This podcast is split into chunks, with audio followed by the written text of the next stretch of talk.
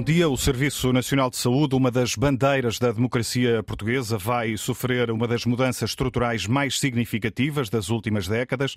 A nova direção executiva do SNS entra em funções em janeiro, passará a coordenar todo o sistema, assegurando, por exemplo, o funcionamento em rede dos vários serviços. As linhas gerais da política de saúde eh, continuam a ser traçadas pelo governo, mas esta estrutura terá autonomia administrativa, financeira e também patrimonial. Será esta a solução para os eh, principais problemas do Serviço Nacional de Saúde em Portugal?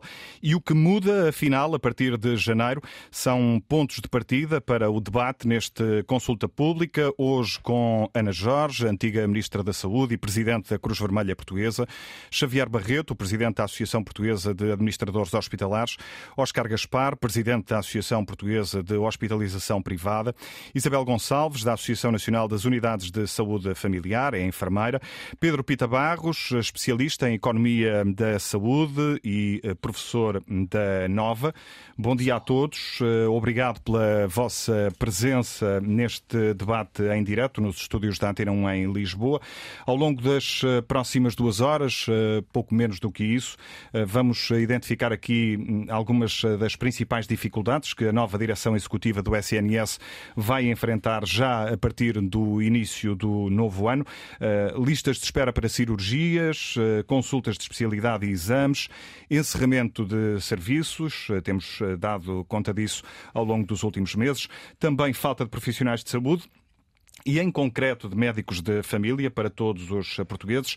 Uma realidade testemunhada pelo repórter da Antena 1, Mário Antunes, por exemplo, na região do Algarve. Manhã de segunda-feira e as salas de espera no Centro de Saúde Portimão estão, como quase sempre, repletas de utentes. Aqui faltam médicos de família, como noutros conselhos do Algarve. Rosane Felício chegou a Portugal há quatro anos, os últimos dois foram passados em Portimão. Cedo se inscreveu no Centro de Saúde, mas até hoje continua sem médico de família. Nem eu, nem ela, nem minha família por inteiro. Ninguém tem médico de família. Não, como não. é que fazem?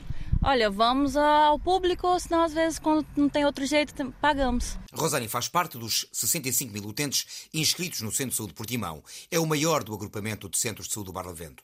Só aqui fazem falta oito profissionais, cumprindo o rácio de um médico de família por 1.700 pessoas. Não é fácil. Viu que pareça, há 15 dias, igual eu falei, passei mal, vim aqui, não tinha médico, fui para o hospital público. Nos casos em que os utentes não conseguem obter médico de família, o Centro de Saúde disponibiliza uma consulta de recurso, dada por médicos contratados na modalidade de prestação de serviços. Nos sete conselhos que, que da área de jurisdição do ACES Barlavento, nós temos a consulta de recurso que, na maior parte dos casos, funciona todos os dias do ano para atender utentes que se é médico de família em situações agudas e passantes e turistas. Leonor Bota é diretora do ACES Barlavento, agrupamento de sete centros de saúde na zona que vai de Lagoa, Algesur e Vila do Bispo.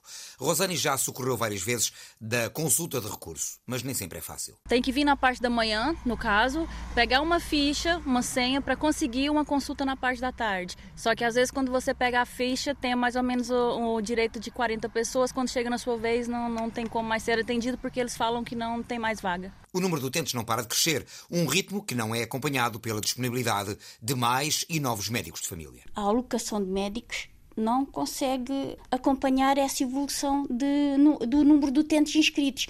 Já ne, sem falar no, no verão, que a população triplica. Mesmo sem falarmos no verão, nós agora nós temos a população todos os dias a inscrever-se. E não são passantes nem turistas, são pessoas que estão cá a viver, vêm para cá trabalhar.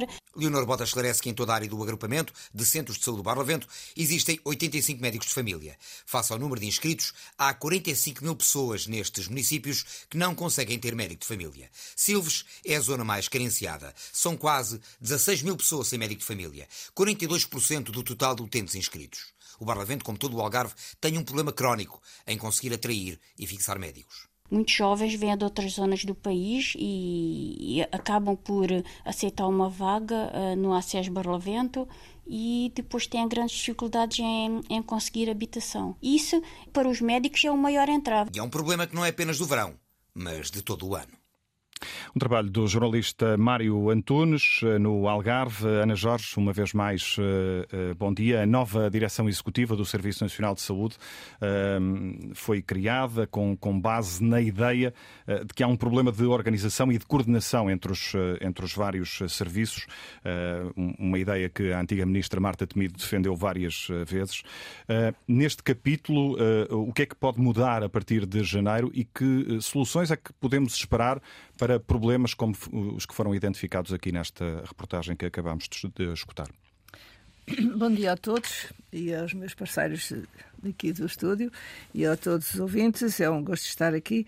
É, enfim, é, as mudanças é, são necessárias e a adaptação à nova realidade, que é neste momento preocupante, eh, porque aquilo que acabamos de ouvir eh, em Portimão repete-se eh, em muitos locais ao longo de todo o país e a esperança que temos é que a nova, o novo impulso que possa haver com uma nova estruturação, com a existência do, de alguém que se preocupa exclusivamente pela, pela, pela função do sistema ou do Serviço Nacional de Saúde, com todos os seus serviços e toda a sua articulação que é necessária fazer com os outros setores possa ser mais eficaz e mais efetiva, porque reduz o peso da área política, não a decisão política, mas o peso e as influências, e poderá ser mais técnica, e isso poderá ser importante, porque a existência de, do trabalho em rede eh, dos serviços de saúde, quer dos cuidados de saúde primários, quer da área hospitalar, quer da articulação entre uns e outros, já existe e sempre foi falada. Faltou concretizar. Uh, melhor num sítio, pior no outro, e, portanto, é, é necessário uh, que haja capacidade de haver articulação e, e entre os diferentes uh, serviços, com níveis de intervenção diferentes e que não é possível todos os serviços terem tudo e, portanto, esta partilha e este trabalho em rede é fundamental para que todos os cidadãos portugueses possam ter acesso aos serviços de saúde e aos cuida ou melhor, aos cuidados de saúde e essa é algo uh, muito relevante. A outra questão, que é mais complexa, eh, tem a ver com a falta de profissionais, nomeadamente médicos, no Serviço Nacional de Saúde. Eh, porque, eh, nomeadamente, médicos de família, e isso era expectável que tivesse a acontecer. Não é uma novidade para quem trabalha no setor da saúde que, nesta época, isto ia acontecer. Mas, mas falta de profissionais em termos de números ou falta de profissionais em algumas regiões porque esses profissionais não querem ir para lá?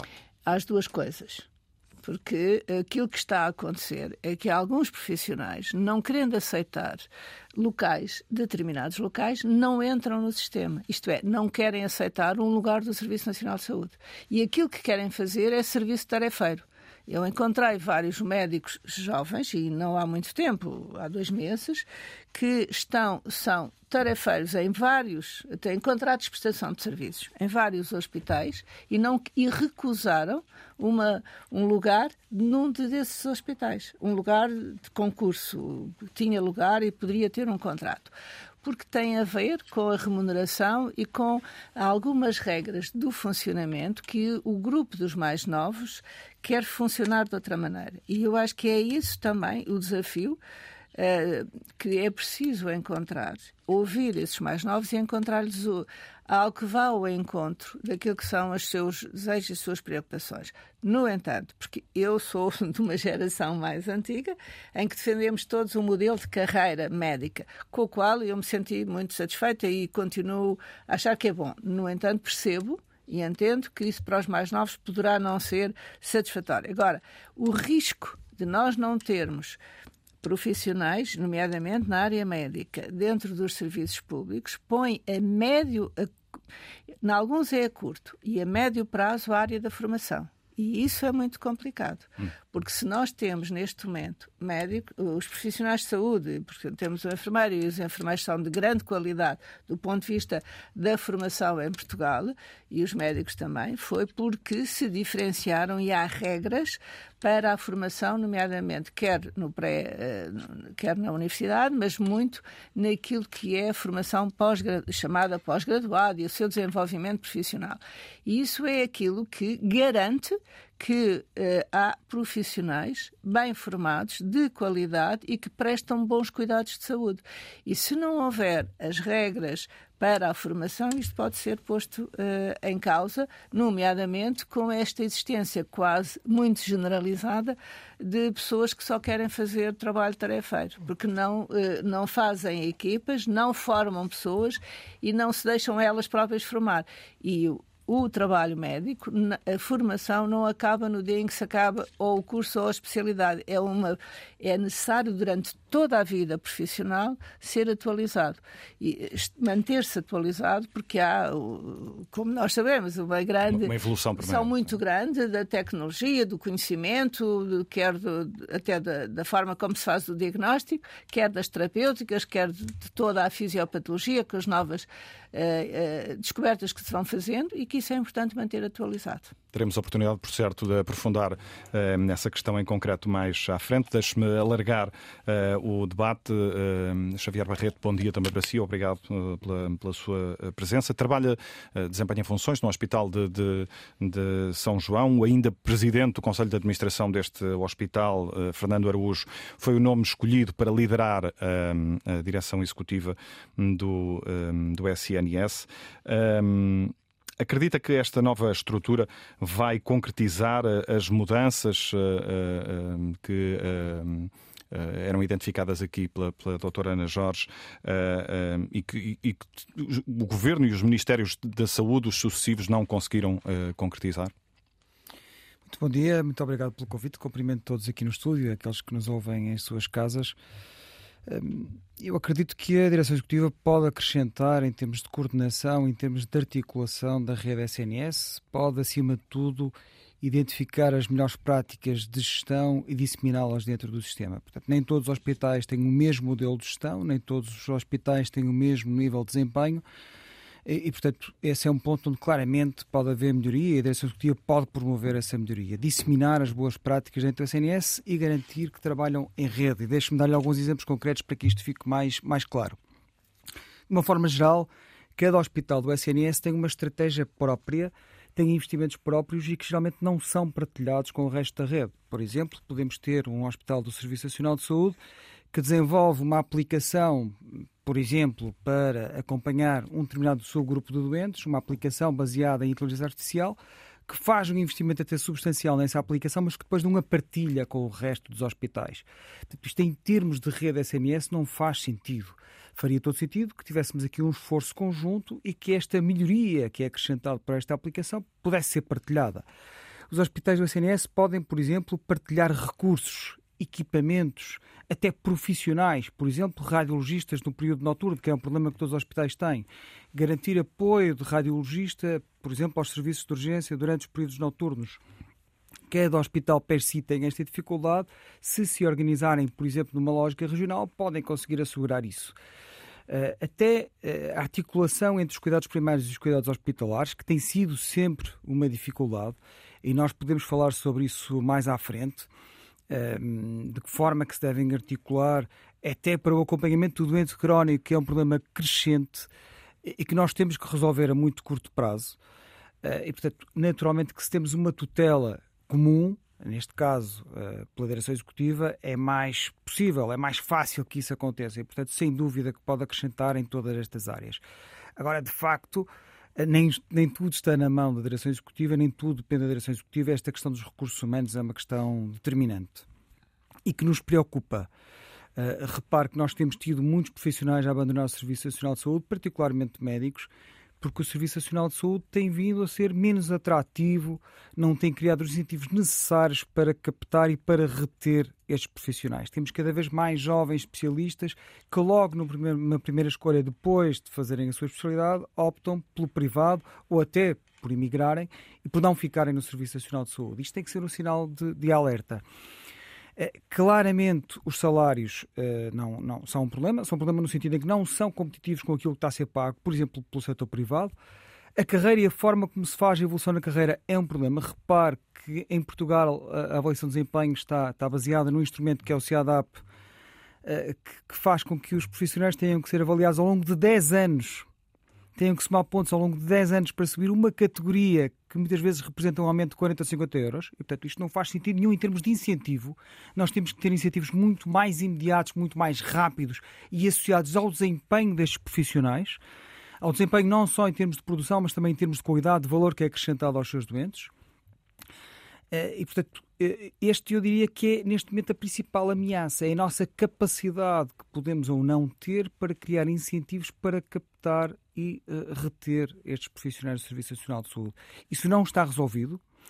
Eu diria até que, que se agravou uh, com aquilo que aconteceu durante este ano. Repare que em 2022 nós tivemos um aumento na função pública de 0,9%, com uma inflação estimada de 7,5% no final do ano. Portanto, há aqui uma perda real de rendimentos que rondará os 7% e para o próximo ano aquilo que se espera para este nível de salários, portanto para profissionais qualificados, é um aumento que rondará, andará à volta dos 2%, com uma inflação que, compreende-se o quadro macroeconómico que está, que está a este orçamento, andará à volta dos 4%. E, portanto, mais uma vez, teremos um aumento de 2% para profissionais altamente qualificados, com uma inflação de 4%, a concretizar-se esta inflação. E, portanto, estamos a falar de uma perda real de rendimento entre 8% a 9% em dois anos. Será assim na área da saúde e, em todas as Certamente áreas? Certamente em todas as áreas. Isto é, é, é, é, um problema transversal, mas é um problema que se coloca hum. muito claramente para os profissionais eh, muito qualificados e em áreas onde nós temos uma concorrência muito direta por setores que estão a pagar muito melhor. E, portanto, se não resolvermos este problema, e eu espero que essa solução venha a ser eh, criada já durante o ano 2023, se não resolvermos, estaremos claramente em apuros porque não vamos resolver esta escassez de profissionais. Está sublinhada essa uh, ideia relacionada com os incentivos uh, e com uh, a valorização salarial dos profissionais de saúde. Isabel Gonçalves, bom dia também, é enfermeira, faz parte da Associação Nacional das Unidades de Saúde Familiar. Ehm, imagino que, que, que, me vá falar também desta, desta questão que já foi sublinhada ehm, aqui, a questão do, do, dos incentivos e, e, da valorização salarial. Ehm, que aspectos é que espera eh, ver melhorados, em concreto na área dos, dos cuidados de saúde primários, com a entrada em, função, em funções desta nova direção eh, executiva? Muito bom dia aos presentes, cumprimentar também os nossos ouvintes e muito obrigada à Antena 1 por nos dar esta oportunidade para uh, contribuir para a literacia social e da saúde uh, dos nossos ouvintes. Efetivamente, estou aqui em representação uh, dos cuidados de saúde primários, como enfermeira que trabalho no terreno e represento uma associação nacional uh, das USFs, constituída por uh, profissionais de saúde que trabalham a tempo inteiro nas suas unidades de saúde familiares. Um, é uma associação multidisciplinar constituída por médicos de família, enfermeiros de família e secretários clínicos e visamos os melhores cuidados e uns cuidados de saúde uh, primários de qualidade, uh, de forma a cumprir um direito fundamental à saúde, previsto no artigo 164 da nossa Constituição. Os cuidados de saúde primários são essenciais, uh, logo têm que estar acessíveis a todos, independentemente da capacidade que exista para pagar uh, esses mesmos cuidados, ou seja, independentemente da sua condição socioeconómica. Os atuais cuidados de saúde primários foram reorganizados um, em 2005 e em 2008, um, no Decreto-Lei 28, dois, uh, peço desculpa, assim, Decreto-Lei uh, 28 de 2008, um, sofremos uma grande reestruturação e surgiram então as unidades de saúde familiares inseridas nos ACES. E queria aproveitar a presença aqui hoje para uh, uh, dizer aos nossos ouvintes que uh, o que habitualmente a, pessoa chama de centro de saúde, neste momento está dividido em duas tipologias de, de unidades.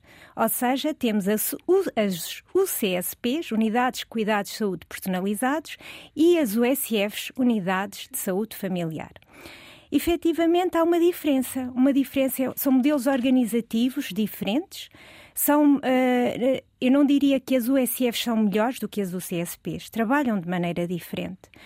Uh, e acredito que quem nos esteja a ouvir uh, uh, consegue uh, identificar, caso tenha tido uma experiência prévia em UCSP, que efetivamente a resposta dada a nível das USFs é diferente.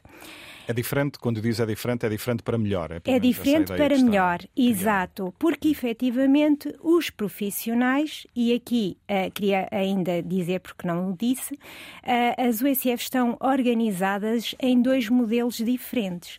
Temos a USF modelo A e temos a USF modelo B que correspondem a, nível, a, a, a níveis de maturidade diferentes. Ou seja, todos os profissionais que entre, integram uma USF modelo A uh, passaram por uma UCSP, tirando os recém-licenciados, uh, que integram diretamente uma. uma uh, recém-licenciados, peço desculpa, os recém-especialistas, os médicos recém-especialistas, que integram uma USF modelo A, todos os outros profissionais já trabalharam em contexto do UCSP e, e efetivamente as equipas organizam-se, decidem, a nível de uma UCSP, decidem formar uma USF.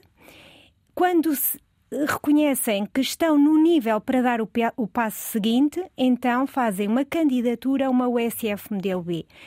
E eu estive com esta explicação precisamente para uh, dar uh, a conhecer ao nosso ouvinte que existe atualmente um modelo de cuidados de saúde primários, as USFs modelo B, que são um, uh, uh, uma mais-valia para o nosso cidadão, para o nosso utente e para efetivamente reter e fixar os profissionais de saúde, especificamente os médicos de família, nos, uh, nas regiões desfavorecidas.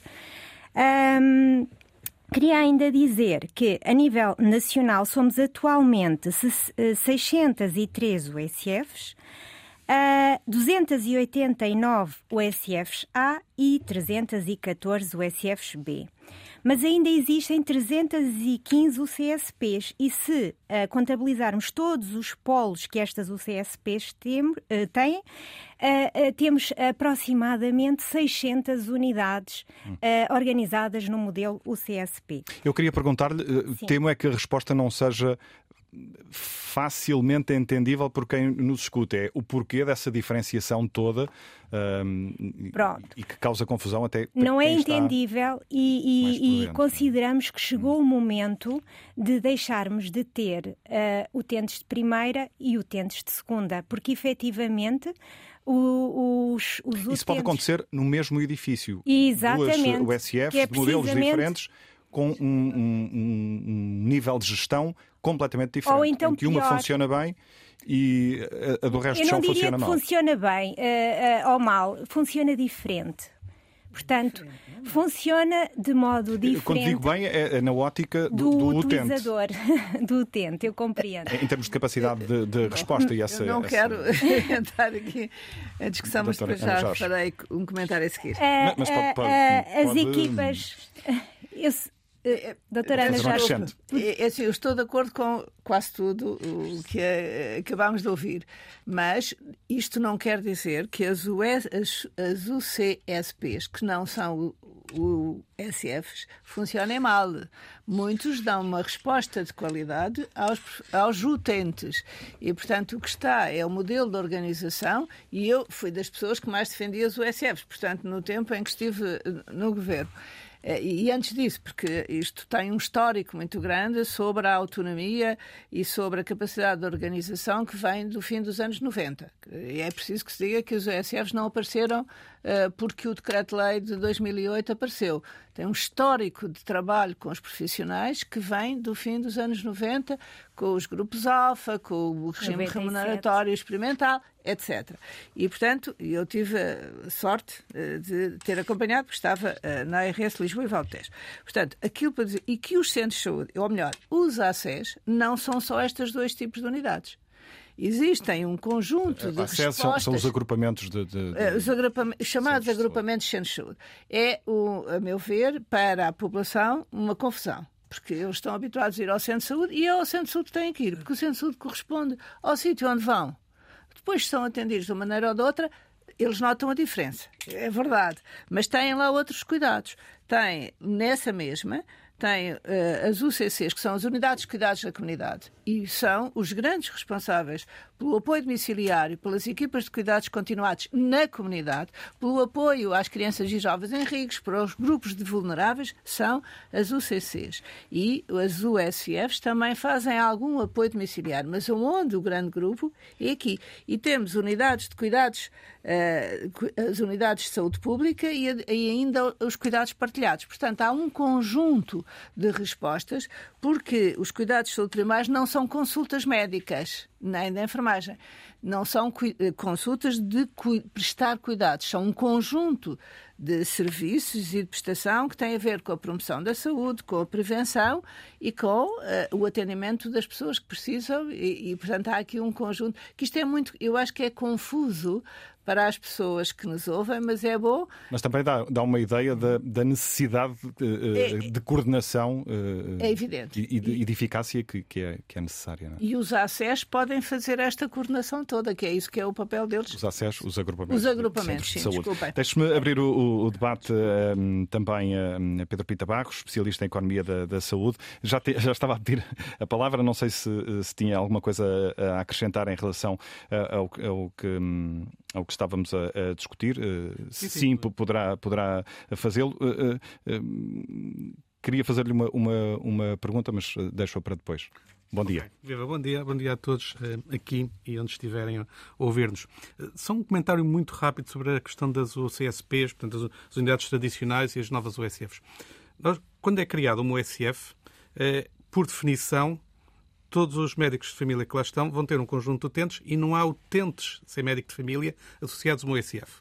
O que significa quando se cria uma USF numa zona, todos os utentes sem médico de família que estão nessa zona caem sob responsabilidade da UCSP desse local.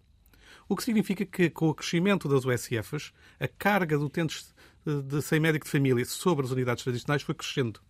E isso cria uma enorme disrupção no seu serviço e então é impossível planear, porque tem que ter as tais consultas de recurso, tem que estar preparados para atender essas pessoas. Porque uma coisa é dizer que não se tem médico de família, outra coisa é dizer que não se é atendido nos cuidados de saúde primários. E são muito diferentes. Quem não tem médico de família pode ainda assim recorrer uh, a uma destas unidades de cuidados de saúde personalizados e ser atendido. E isso cria perturbação no funcionamento. E, portanto, elas não têm, de facto, as mesmas condições de funcionamento, porque têm que, no fundo, ajudar o sistema, o Serviço Nacional de Saúde, a, a resolver o problema dos que não têm médico de família.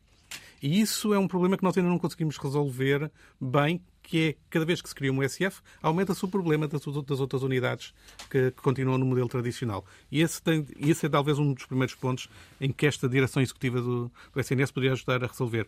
Transformar tudo em USFs cria também desde logo um problema imediato.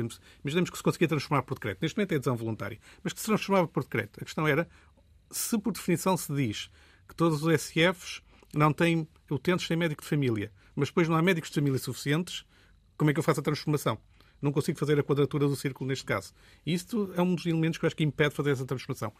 Por outro lado, aquilo que a doutora Ana já estava a dizer, o que disse há pouco, tem um elemento muito mais importante que aquilo que nós temos vindo a dar, que é a ideia de que a criação do USF há basicamente 20 anos, surgiu de um movimento de baixo para cima. Foram os profissionais de saúde que refletiram sobre como é que era a melhor maneira de organizar, testaram, propuseram e tiveram receptividade. Nós devíamos ter exatamente o mesmo processo agora. Devíamos partir para esse, para esse princípio, que nós não sabemos qual é o modelo de organização que vai satisfazer profissionais e utentes, sendo certo que, se calhar, a diversidade de, de elementos no local de trabalho que os profissionais de saúde querem ter é diferente do que era há 20 anos apenas um número muito rápido de, de um inquérito que foi feito em Inglaterra, não conheço para Portugal se foi feito igual, que perguntou aos médicos de família e informação lá o que, é, o que, é que era a sua perspectiva de trabalho de futuro. E dois terços deles disseram não queremos trabalhar a tempo inteiro. O nosso sistema não está preparado para ter uma solução desse género.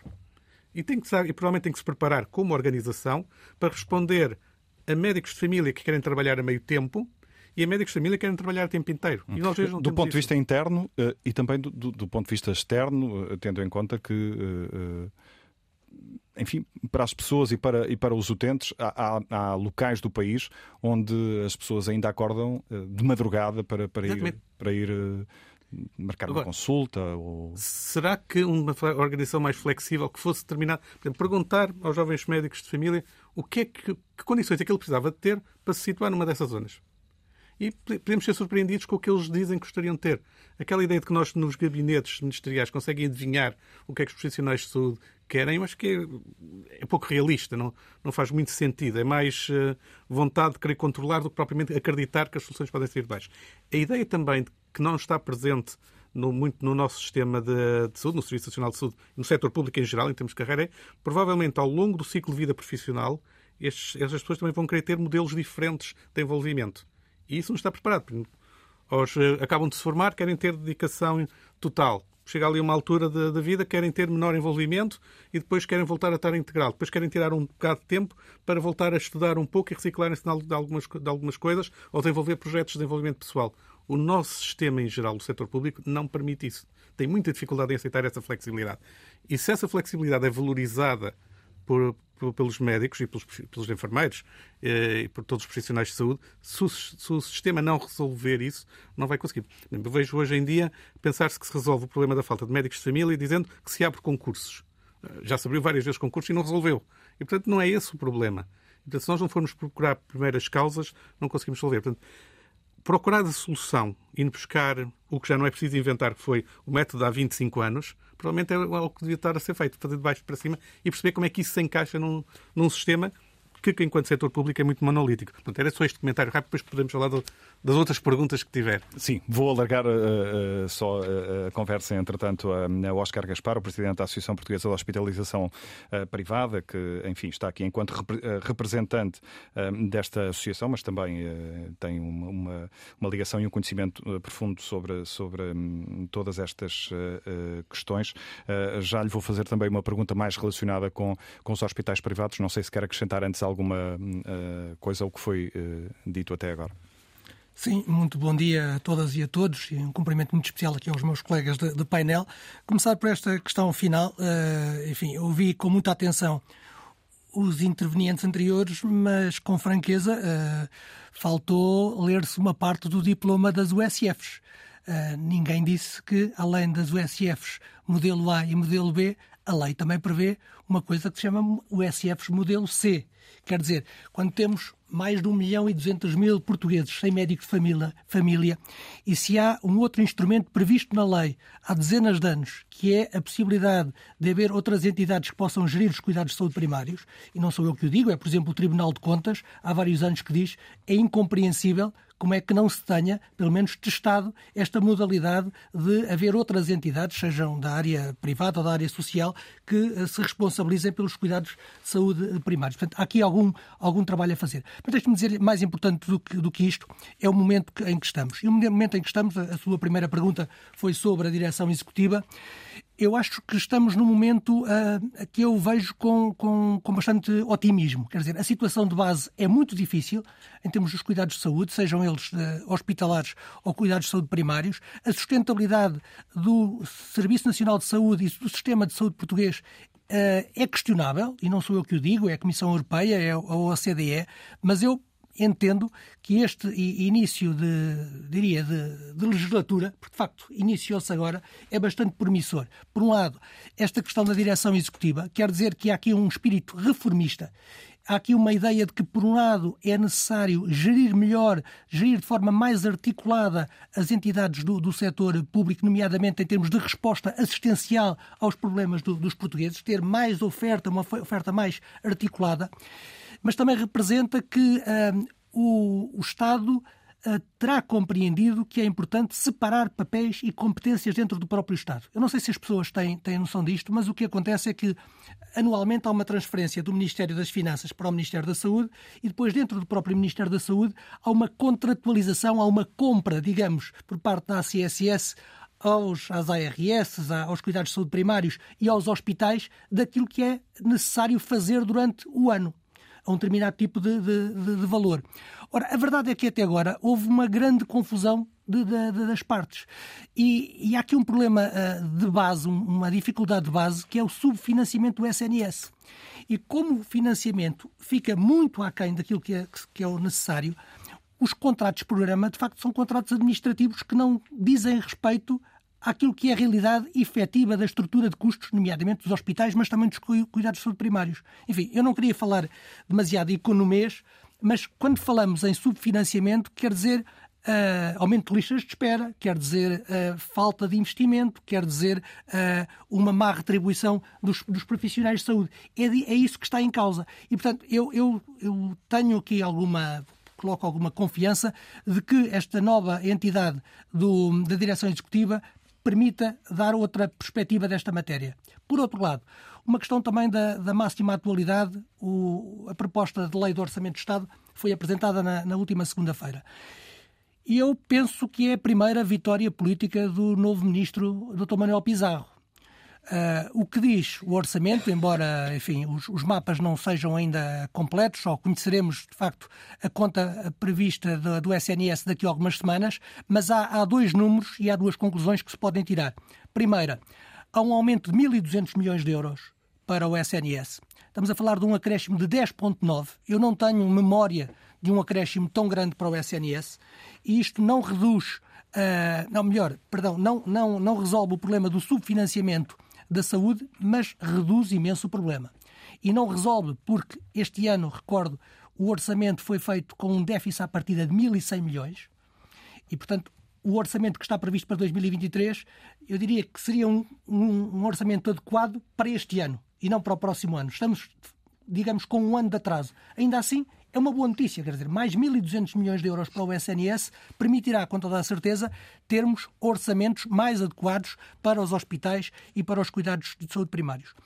A outra uh, notícia muito importante deste Orçamento de Estado é que temos aqui previsto um valor para o investimento do SNS da ordem dos 763 milhões. Isto é um valor que também não há memória uh, recente. Uh, o último número que temos rondava aos 230 milhões. Estamos a falar de um valor que é mais do triplo daquilo que é o valor. Uh, é, verdade, é verdade, com toda a certeza, que isto tem a ver com o PRR e, portanto, com o financiamento europeu para estas, destas verbas, de, mas, de qualquer forma, independentemente da fonte de financiamento, o que está aqui em causa é um reforço muito significativo do, do investimento no SNS. Isto é absolutamente essencial. O SNS há muitos anos que não tem conseguido fazer sequer o investimento suficiente para, para eh, colmatar o, as amortizações que são feitas e, e, e é bom que, se, que, que haja este robustecimento do SNS. Só uma, só uma, uma outra nota, esta não de, de, de otimismo, mas de alguma, de alguma uh, uma questão que exige alguma reflexão adicional, que tem a ver com os recursos humanos. Eu concordo com aquilo que foi dito, mas gostava de dizer que a questão da falta de profissionais de saúde, médicos, mas também de, de enfermeiros e outros profissionais de saúde, não é um problema apenas do SNS. Quer dizer, nós nos hospitais privados temos dificuldade em contratar anestesistas, dermatologistas, pediatras, obstetras, psiquiatras, etc, etc. E mais, não é um problema de Portugal. Eh, os meus colegas da, da, Europa, todos eles estão, estão preocupados. Há falta de, de profissionais de, de saúde na, na, na, Europa. Como dizia o professor Pedro Pita Barros, nós temos que ter consciência também de quais é são as, as percepções e aquilo que é vontade das pessoas. Hoje em dia, não é fácil uh, cativar um jovem de 18, de 20 anos para vir para a área da saúde.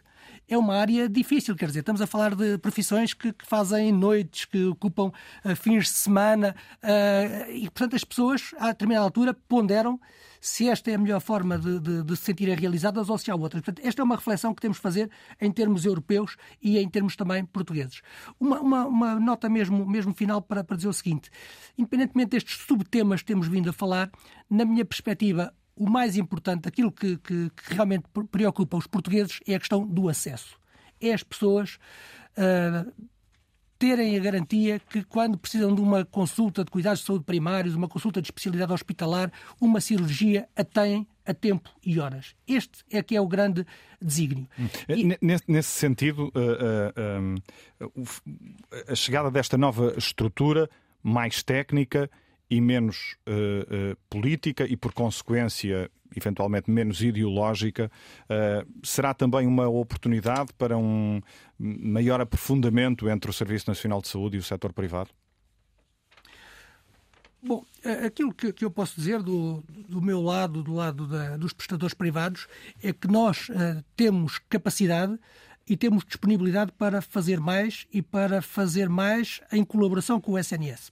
Mas isso é, o, é o que me tem dito uh, sempre, sempre que, que, tenho o prazer de falar consigo, uh, é, é, este propósito. Agora temos esta, este acrescento de, de uma, de uma direção executiva com este caráter mais técnico, daí, daí a, minha, a minha pergunta. Repara, do, do, na nossa perspectiva, a atividade, a nossa atividade tem crescido, enfim, está a crescer mais de 10% e independentemente da relação com o SNS ou com a, com a ADSE, a verdade é que a atividade da privada tem crescido.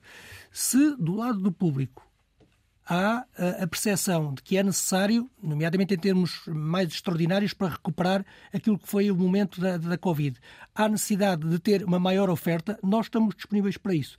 E, enfim, indo ao encontro da sua provocação, eh, eu entendo que, de facto, num passado recente, eh, aqui um excesso de ideologia eh, penalizou aquilo que, aquilo que podia ser uma, uma, uma relação mais, mais direta entre a parte pública e a parte privada. Deixe-me só, permita-me uma, uma citação do, do novo presidente da direção executiva uh, do SNS, uh, num, num livro que foi recentemente editado, escreveu o seguinte: manifestou-se a ausência de uma política de abertura e diálogo construtivo com os parceiros privados e sociais, que impossibilitou, em várias fases da crise, da pandemia, uma resposta sustentada, nacional, aproveitando toda a oferta em saúde existente.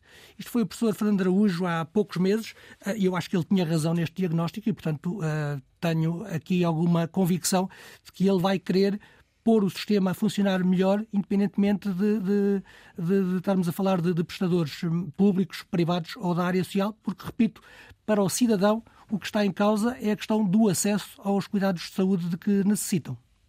Ana Jorge, eh, há aqui uma outra eh, questão, eh, o aparecimento desta, desta nova estrutura ehm, que vai entrar aqui num processo de braço de ferro, penso que posso dizer assim, que, que que conhecemos e que uh, uh, tem sido uma, uma realidade ao longo dos anos. Uh, braço de ferro entre o Ministério da Saúde e o Ministério das Finanças, por exemplo, na altura de, de desbloquear uh, uh, contratações ou de, ou de, injetar dinheiro. O que é que este, uh, eu ia dizer player, mas o que é que esta nova entidade um, pode acrescentar ou não neste, neste relacionamento nem sempre fácil, para não dizer muitas vezes difícil? Esta dificuldade entre o Ministério da Saúde e, e o Ministério das Finanças é algo que, se, que é transversal eh, a todos uh, os governos, sejam eles de que, de que orientação política estiverem. E não é só porque é este ou é aquele partido que está no governo. Ao longo dos anos assistimos sempre isso.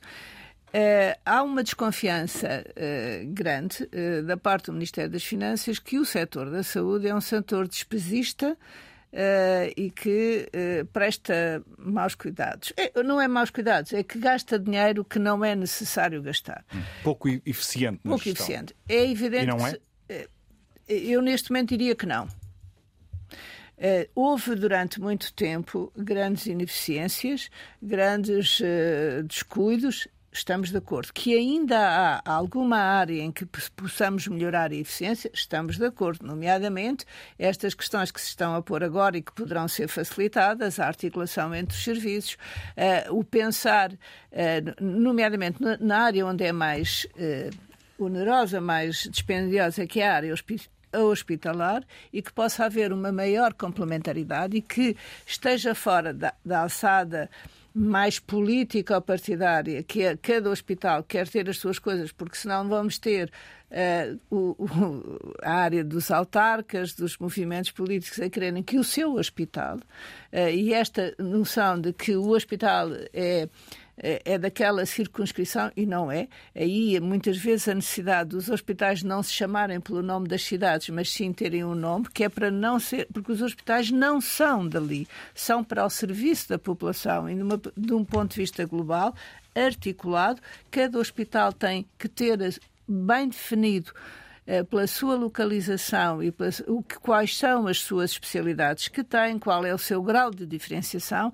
Não pode haver de tudo em todo lado, porque se houver, estamos a prestar maus cuidados. E isto é preciso que a população entenda. Eu, quando muitas vezes preciso de reorganizar serviços, significa que isto tem a ver com a melhoria da prestação de cuidados. Qualquer profissional sabe isso, de que se não tiver experiência, se não exercitar, se não tiver um número uh, de doentes e de população a quem assistir, perde qualidade. E, além disso, os equipamentos mais diferenciados são muito caros, têm que ser bem rentabilizados. E aí sim, eh, quando ela, um bocadinho, o Pedro dizia que há alguma. Eh, sorriu quando eu disse que havia ineficiência, há aqui alguma, obviamente, que eu, para ter determinados equipamentos e, e, para dar um exemplo à população que estamos a falar, estamos a falar dos taques e das ressonâncias magnéticas. Porque é que eu tenho uma lista de espera imensa num, de, para um, fazer uma toma, um TAC num serviço público de saúde e nos serviços privados não há porque a rentabilização e a forma de fazer é diferente. Os profissionais são os mesmos, porque muitas vezes trabalham de um lado e no outro, ou formaram-se do lado e foram para o outro. E, mas é a própria organização que permite que seja mais eficiente. Hum. Esta e, portanto, direção executiva pode ou não facilitar a, o, o, relacionamento entre o Ministério da Saúde e o Ministério das Finanças? Pode, obviamente, fazer e mostrar que é mais que tem mais a noção da gestão e da eficiência e conseguir que as finanças percebam isso e reconheçam.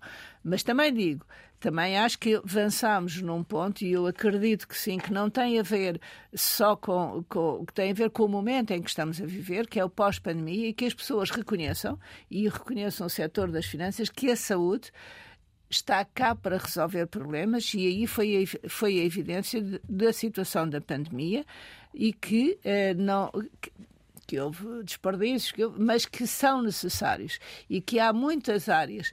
Eh, eu vou contar uma história eh, só muito curtinha, que é, eh, em determinada altura, nós discutíamos a existência de helicópteros para socorrer no INEM de determinadas situações. Até que há um momento que há uma pessoa que, com algum significado ou eh, significância neste sistema necessitou do helicóptero e depois percebeu que se salvou outra porque houve um helicóptero que foi buscar. E isto é a diferença que faz em que eh, os profissionais, e eu sou profissional de saúde, sou médica e trabalhei muitos anos em hospital, muitas vezes a dificuldade de nos fazermos ouvir em termos daquilo que é a necessidade de ter determinados recursos, eh, porque às vezes estão ali sossegados, mas são aquilo que fazem a diferença. E as finanças têm que perceber, já estão a eu acho, mas pode ser, espero não me enganar, que estão a perceber isso, as finanças e a população portuguesa e, os, e a área política, que é o reconhecimento de que os serviços públicos são importantes, reforçados, e isto não impede que não haja uma boa relação com o setor uh, social e privado. Mas sem um serviço forte, não há serviço privado e social capaz. E se só procurarmos uh, assistência médica junto do, do, dos privados, não teremos uh, uh, essa, essa noção e a, e a noção de, das, das, dificuldades e da realidade do Serviço Nacional de Saúde.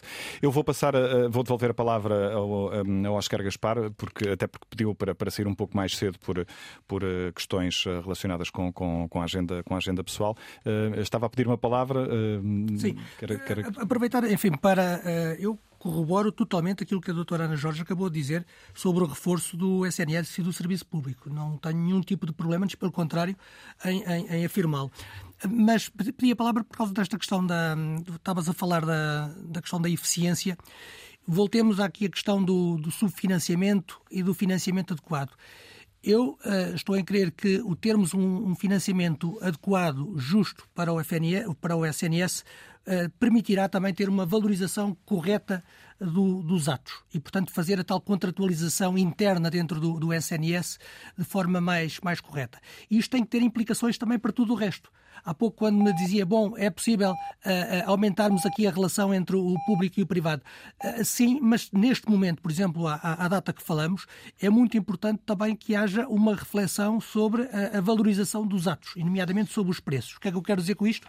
Nós estamos num setor em que o Estado tem aqui um peso muito significativo, seja na área convencionada, seja na área da, da ADSE. Portanto, na prática, ao contrário de outros setores de atividade, é o Estado que define um preço.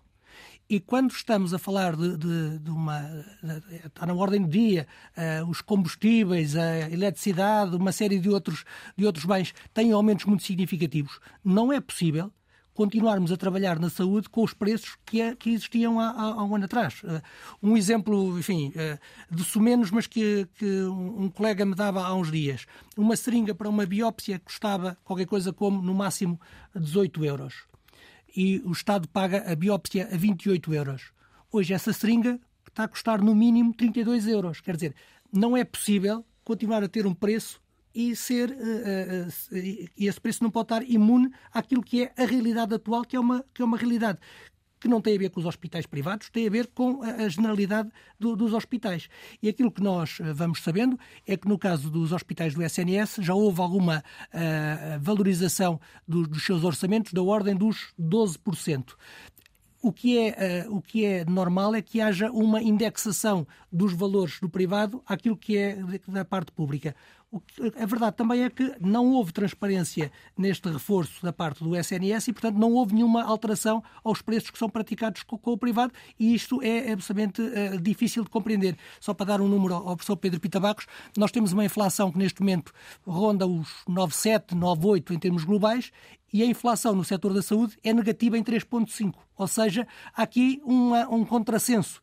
Ao, ao, ao mesmo tempo em que tudo uh, tudo o que são preços no país e na Europa estão a aumentar, a parte da saúde não consegue repercutir minimamente este, este, este aumento de custos. E isto é um problema porque põe em causa E o setor privado quer ser compensado por esse aumento de, de, de custos?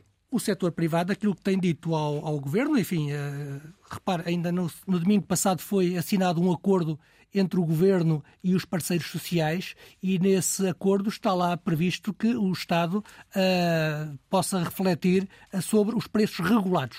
O preço regulado não pode estar, de facto, imune àquilo que é a conjuntura económica uh, do país, e essa conjuntura é de uma inflação que ronda os, os 9,7%, 9,8%. Uma, uma última uh, uh, questão para, para si, relacionada uh, com, com os seguros de saúde. Três, cerca de 3 milhões de, de, pessoas com seguros de saúde, julgo que são os dados mais recentes da Associação Portuguesa de, de Seguros. a faturação do, do, dos hospitais privados a aumentar claramente a hospitalização privada uh, já deixou há muito de ser apenas um, um complemento ao Serviço Nacional de Saúde. Uh, isso mesmo. Uh, por vezes perguntavam se o privado era complementar ou suplementar, e eu acho que chegou o momento de abandonarmos essa terminologia e passarmos para esta outra. Quer dizer, independentemente da relação com a parte pública, seja ela o SNS ou seja a ADSE, a parte privada tem, tem vida própria. Quer dizer, a, a parte privada é um pilar do, do sistema de saúde temos aqui uma missão de, de, serviço público, que é prestar cuidados de, de saúde às pessoas, uh, independentemente de, do Estado pretender ou não pretender o nosso apoio para aquilo que é, que é a missão uh, uh, do, do, do, Estado. Os últimos números que eu tenho apontam para termos neste momento em Portugal 3 milhões e 300 mil pessoas com, com seguro privado de, de saúde. Curiosamente, não são apenas e só aquelas pessoas com maior poder aquisitivo que têm seguro de saúde. É muito curioso que pessoas com pouco mais do que o salário mínimo nacional, a verdade é que fazem esforço para ter um seguro de saúde, enfim, à semelhança daquilo que acontece com, com os trabalhadores, uh, com os funcionários públicos, que abdicam 3,5% do seu salário para ter a DSE. Portanto, as pessoas estão disponíveis para abdicar de parte do seu, do seu rendimento para ter um seguro de saúde. E porquê? Uh, perguntadas, uh, as pessoas respondem sempre da mesma maneira. Primeira questão, acesso. O que as pessoas querem é ter a tal consulta a tempo e horas e não estão disponíveis para, para, para esperar, ainda que seja uma primeira consulta ou uma segunda opinião, ou quer que seja. Uh, e depois, cada vez mais também, as pessoas querem ter liberdade de escolha. Uh, as pessoas hoje já não querem apenas o ortopedista, um ortopedista, querem o doutor fulano tal ou o professor XPTO. E isto faz diferença. Portanto, as pessoas querem um determinado hospital ou um determinado médico. Isto foi uma mudança, uh, foi uma mudança grande. Uh, o terceiro motivo pelos quais uh, as pessoas também contratam seguros de saúde é porque notam que há aqui um serviço mais personalizado. E, portanto, é verdade que de facto nós temos crescido uh, muito uh, e o crescer tem a ver também com a capacidade de, de investimento. Há pouco a, a, doutora Ana Jorge também falava, por exemplo, da, da questão da, da, da, das taxas. Um, eu, eu gostava de, chamar a atenção que, em parte, nós não estamos a investir mais, nós não temos mais oferta porque temos constrangimentos legais uh, para o efeito. Quer dizer, temos uma lei de, de 1995 que limita em muito uh, aquilo que são os equipamentos médicos pesados e nós temos chamado a atenção que são necessários, uh, que são exigidos pela população que precisa de mais meios de, de diagnóstico e que nós não os temos porque a lei não nos permite ter mais investimento. Obrigado, Oscar eh, Gaspar. Eh, julgo que nos, que nos vai eh, deixar, entretanto. Obrigado pela sua disponibilidade. São 11 e 6 da manhã no continente, menos uma nos Açores. Ouvimos há pouco o sinal horário hum, das 11 da manhã. Estamos em consulta pública na Antena 1, em debate o estado da saúde em Portugal, os problemas do SNS e o que mudará a partir do início do próximo ano com a nova direção executiva do Serviço Nacional de Saúde. Vou tentar equilibrar os tempos uh, do debate, que estão aqui bastante desequilibrados. Uh, Xavier Barreto, uh, para retomarmos um pouco a conversa que, que iniciámos já no início deste, deste programa, um, porquê é que o Porto é um bom exemplo de gestão na área da saúde? Uhum. Eu não diria que o Porto hum, é melhor do que outras regiões do país. O Porto, eventualmente, incitou algumas reformas mais cedo. As urgências metropolitanas são um bom exemplo dessas reformas, e aliás foi uma reforma incitada com o professor Fernando Araújo como presidente da ARS, e em alguns hospitais hum, instituiu-se mais cedo um modelo de contratualização interna, de criação de um modelo de gestão uh, intermédia com mais autonomia dentro dos hospitais e que eu acho que tem dado bons resultados, mas que em boa verdade está disseminado por uma boa parte dos hospitais portugueses. Eh, e, portanto, eh, é difícil sempre fazer comparações. Os hospitais não são iguais. Não, não é, é possível comparar o Hospital de São João com o Centro Hospital de Lisboa Central. Eh, as, as, estruturas são diferentes, os edifícios são diferentes, as estruturas de custos são diferentes e, portanto, não é fácil fazer essa comparação. Há outras comparações que são mais fáceis, como entre São João e Santa Maria. Essa, essa comparação existe, está feita pelo Tribunal de Contas e, portanto, quem quiser pode, pode ler. E, de facto, são lá apontadas algumas, algumas diferenças significativas. Mas deixe-me só voltar um bocadinho atrás à questão do orçamento, que foi aqui referida pelo Dr. Oscar Gaspar. Eu não, não, não queria deixar de, de também uh, referir-me a essa questão do orçamento. Se compararmos o orçamento de 2023 com o orçamento que se prevê executar em 2022, de facto há um aumento de mil milhões de euros. Portanto, esta diferença de 1,2 mil milhões de euros é se compararmos com o orçamento de 2022. Mas o orçamento de 2022 já foi ultrapassado pela realidade, portanto, nós temos que o comparar com aquilo que de facto vai ser executado no final do ano. E ainda assim há um aumento de mil milhões de euros. E importa percebermos onde é que estão estes mil milhões de euros. E mais de metade destes mil milhões de euros estão em despesas de capital. Portanto, em investimentos que está previsto fazer-se em 2023 no SNS. E isto, naturalmente, traduz-se num risco que é estes investimentos não serem feitos. Estão previstos, de facto, 900, mais de 900 milhões de euros em despesas de capital, mas repare que já estava previsto no orçamento de 2022. E quando nós olhamos para a execução do orçamento de 2022, esses 900, mais de 900 milhões de euros que estava previsto executar-se em despesas de capital, investimento, na verdade, executado foram, eh, não chega a 400 milhões. Portanto, existe aqui um risco e que está muito relacionado com o PRR e a capacidade de nós executarmos o PRR no terreno, as diferentes reformas do PRR, dos cuidados primários, da transformação digital, da saúde mental, há uma série de linhas que de facto não estão a acontecer. Esse é um risco que existe. Naturalmente, cá estaremos para ajudar naquilo que for necessário. A administração hospitalar portuguesa certamente que ajudará, mas existe este risco e é importante que, que tenhamos em conta em 2023.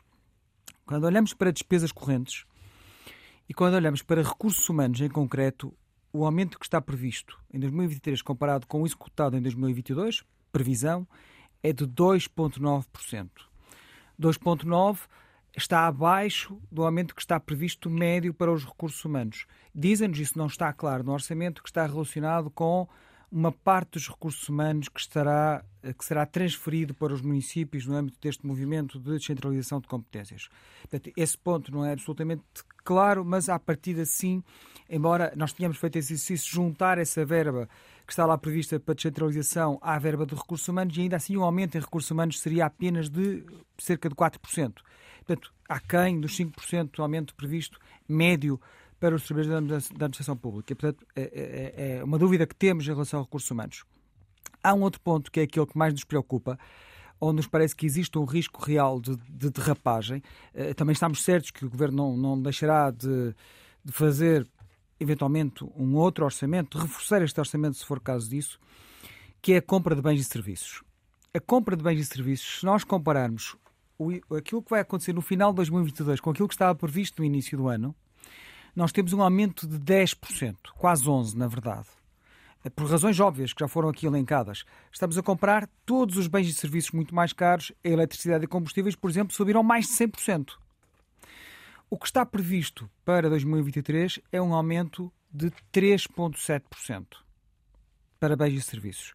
O nosso receio é que estes 3,7% não sejam suficientes num cenário de inflação prevista de 4% e veremos que fica nos 4%. Uh, eh, e, portanto, não posso deixar de chamar a atenção para isto porque, obviamente, que os orçamentos dos hospitais depois também são construídos de acordo com estas verbas disponíveis e, naturalmente, que o receio que temos é que estas verbas não sejam suficientes para uh, o aumento de custos Uh, que e, que a despesa volte uh, a, a, a, derrapar. A, a derrapar. Portanto, o, o, que estamos a dizer claramente que é, é que não estamos certos também, é? de que a verba que está neste momento escrita no Orçamento de Estado para a compra de bens e serviços seja suficiente, a não ser que de facto, quer dizer, há aqui incertezas enormes. Se porventura a guerra acabasse, se porventura os países da OPEP resolvessem acabar com, com, com esta limitação de produção de petróleo e o barril de petróleo caísse, e associado a isso todas as cadeias logísticas ficassem mais baratos e todos os bens e serviços ficassem mais baratos, naturalmente que este cenário faria, poderia fazer sentido. Portanto, há aqui uma perspectiva otimista na construção deste Orçamento de Estado, que eu obviamente espero que se cumpra, mas existe o risco de não se cumprir e, portanto, eu não posso deixar de chamar a atenção para isto. Eh, é um receio que temos, enquanto administradores hospitalares, que de facto seja curto para as necessidades. Agora, deixe-me dizer-lhe que é melhor termos um orçamento uh, com, com esta verba prevista do que temos um orçamento igual ao do ano passado. E também em termos de medidas, também queria fazer este, este, este ponto, em termos das medidas que estão previstas no orçamento, este é um orçamento que é uma evolução uh, em relação ao anterior. Há medidas mais detalhadas, há novas medidas que vão a um detalhe que não era habitual em orçamentos de Estado. Quando se diz, por exemplo, que vamos atuar nas equipas de gestão de altas para alinhar a alta clínica com a alta social, eh, que vamos trabalhar para que todos os hospitais tenham o eh, mesmo desempenho nas, cirurgias de fraturas do colo do fémur, por exemplo, que vamos trabalhar com o setor social a nível local, numa lógica de cuidados de proximidade, integração de cuidados. Portanto, há medidas novas que estão aqui plasmadas neste, neste Orçamento de Estado que não apareciam anteriores eu imagino que já com o input da direção executiva e que já nos apontam um caminho que vai ser traçado pela direção executiva. E, portanto, se me pergunta em, em, de uma forma global, eu acho que estamos perante um orçamento melhor que o do ano passado, mas que ainda assim tem riscos já com uh, dedo, pelo menos uh, acredita, uh, de, de, da nova direção executiva do SNS. Isabel Gonçalves, quais é que devem ser as áreas prioritárias de intervenção desta direção executiva na, nos cuidados primários de saúde, na sua, na sua avaliação? Perdoe-me não lhe responder já de imediato à sua questão. Uh, há pouco não tive a oportunidade uh, de falar uh, quando se falou aqui do modelo C. E parece-me de extrema importância desenvolver aqui esta temática, porque efetivamente eu, quando fiz a minha primeira intervenção, eu não falei dele de propósito, porque eu uh, referi que os cuidados de saúde primários devem ser acessíveis a toda a população, independentemente da sua capacidade para pagar. E, como tal, o modelo C existe, não está regulamentado, está falado, e, e, e é referida que uh, esta tipologia do SF modelo C surge como uma condição uh, para resolver a carência de recursos humanos nomeadamente a existência do utente sem médico de família. Ora, se não está regulamentado, não poderemos falar dele, porque efetivamente é uma passagem no, no escuro, é um tiro no escuro. E, como tal, uh, uh, se eu falei uh, da falta de aposta em recursos humanos, então vamos falar deles. E queria-vos apresentar números de formação de internos uh, de medicina geral e familiar. Neste momento, as USFs eh, são responsáveis pela quase totalidade dos internos que saem. Uh, formamos, temos neste momento 1816 internos. Destes 1816, apenas 177 estão em UCSPs. E deste valor, 1.330 estão em USF modelo B. Ora, sejamos racionais. Se um, se um médico faz toda a sua formação num modelo organizativo modelo B, que se apercebe qual é a forma de trabalhar, qual é que é o sistema remuneratório que existe e a valorização que existe, porque já se falou aqui da falta de valorização das carreiras de todos os profissionais é mais debatido na comunicação social a dos médicos, mas a dos enfermeiros não está melhor e a dos secretários clínicos também não, porque infelizmente nem carreira têm. Uh, e é uma proposta que está em cima da mesa há muitos anos e que está na gaveta. Uh, efetivamente, falando de, de médicos de família e como retê-los, no início deste, deste debate, uh, apresentaram uma, uma reportagem uh, no Algarve o Algarve é a segunda região no país com a maior percentagem de utentes sem médico, cerca de 12%, a seguir a Lisboa, que é pior, cerca de 23% a 24%. Falta uma política de formação dos médicos internos.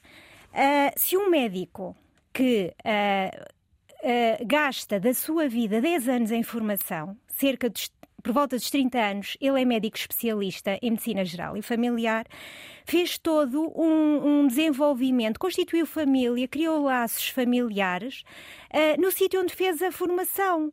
Logo, se não há vagas na região de Lisboa, se não há vagas na região do Algarve, como é que no final, aos 30 anos, vamos conseguir que esses médicos queiram ir para o Algarve ou queiram ficar no, em Lisboa? E em Lisboa ainda temos outro problema, que é se um médico uh, não tiver um, um, uma remuneração justa, como é que vai pagar uma renda? E já estamos a falar isto ao nível do médico.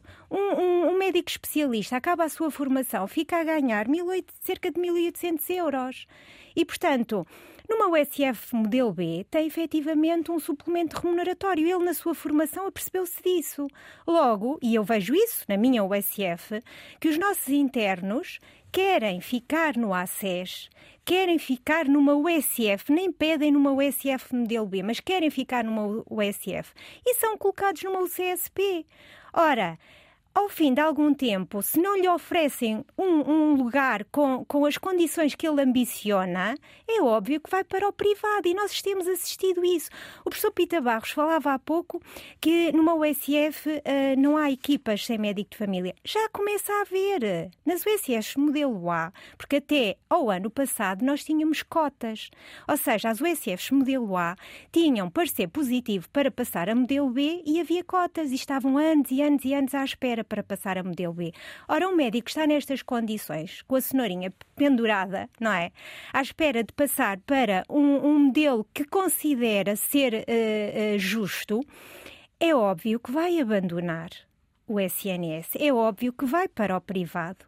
E, e, nós vamos apresentar, temos agora o nosso encontro no, na, nesta sexta e sábado, o 13º encontro das USFs em Braga, e que eh, fomos contemplados pela presença do Sr. Ministro, que muito nos agrada, e, e vai ser apresentado o, o estudo do momento atual. É um estudo que se faz há 12 anos, na USFIN, cujo o coordenador é o Dr. André Biscay, atual uh, presidente da USFIN, e mostra isso mesmo, é o desagrado das equipas. Uh, ainda me preocupa uma, mais uma questão, que é a doutora Marta Temido, a antiga Ministra da Saúde, elencou um conjunto de medidas para fixar os médicos de família nas unidades. Uh, na Lei do Orçamento de Estado de 22 estava, estavam também previstas um conjunto de medidas para que efetivamente os médicos ficassem no, no, no, no SNS. Uh, Espanta-me a mim e, e, e, aos profissionais de saúde que, lendo a, a, a, a, Lei do Orçamento de Estado para 23, é omisso em relação a todos estes aspectos.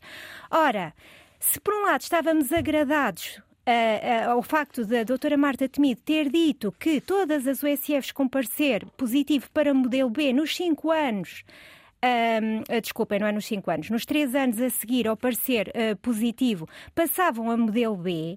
Agora, se isso não está contemplado, eu pergunto, então, vamos estar outra vez anos e anos à espera que esta, este, estas equipas eh, porque eu estou a falar dos médicos, mas estamos a falar de equipas uh, de saúde constituídas por médicos, enfermeiros e secretários clínicos, uh, estarem à espera de passarem para um modelo de trabalho justo para si, enquanto profissionais e para os utentes, anos e anos numa incerteza. Vamos agravar esta questão dos utentes sem médico. Portanto, e é necessário uma aposta nos recursos humanos que não passa só por olhar para os vencimentos. Já foi dito também aqui pelo professor Pita Barros que o, o, o, médico precisa de se sentir valorizado, precisa de sentir que, o, o e, e volto a dizer, Estou a falar dos médicos porque a questão a major é a fixação dos médicos de família.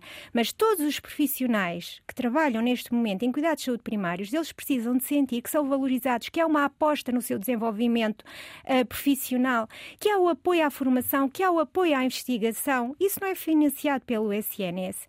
Que uh, efetivamente há uma flexibilidade de horário. Não se pode crer que uma mãe médica que está a amamentar que peça uma redução de horário que não lhe seja dada seja em cuidados de saúde primário, seja a nível do hospital.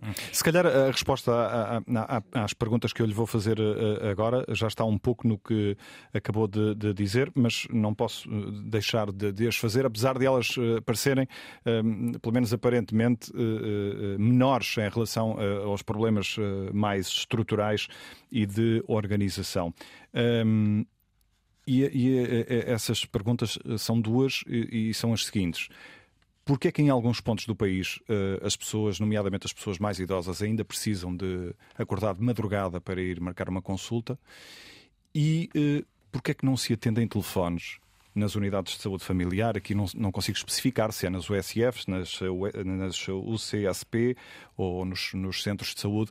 Eh, sabemos, eh, através de relatos que ouvimos na rua todos os dias, já para não falar de experiência própria, que nada importa para, aqui para, para o caso, mas sabemos que é assim, não se atendem telefones. Porquê? Uh, começo por uh, lhe responder e, e pegar aqui uh, num ponto que o, que, um, que o Dr. Xavier falava há pouco sobre o Norte. No Norte apenas temos 2% da população sem médico. Sabe quantas unidades de saúde familiar modelo B existem? 314 é a zona do país onde há uma maior aposta neste modelo. A seguir temos o SFs modelo A, 289. Em Lisboa temos 177 modelo B e apenas 95 USFs modelo A. Quando me fala dos idosos à porta para marcar consulta, eu vejo isso no meu edifício, onde temos uma UCSP e temos uma USF modelo B, no mesmo edifício. Onde não há sinalética para o CSP, ou seja, um cidadão que utiliza aquele edifício acha que está a ser atendido numa USF modelo B, não é? Uma, numa USF.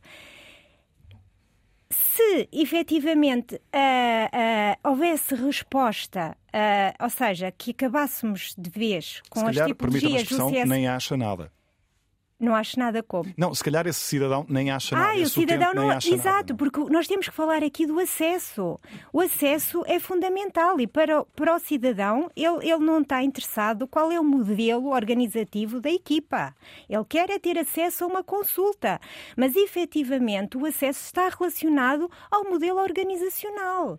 Na CSP a que eu me refiro, Uh, há médicos de família, há utentes com médico de família, mas que se veem privados da consulta com o seu médico porque o médico meteu atestado, porque não aguenta o ambiente que se vive, dado à falta de recursos médicos, porque o utente quer marcar uma consulta e não existe. Estamos a falar mas, apesar, de uma... Não há condições para fazer a consulta, mas em pleno século XXI é preciso acordar eh, de madrugada para ir. Eh, Exatamente, de... porque não há aposta, e voltamos outra vez ao mesmo, não há uma aposta nos recursos humanos.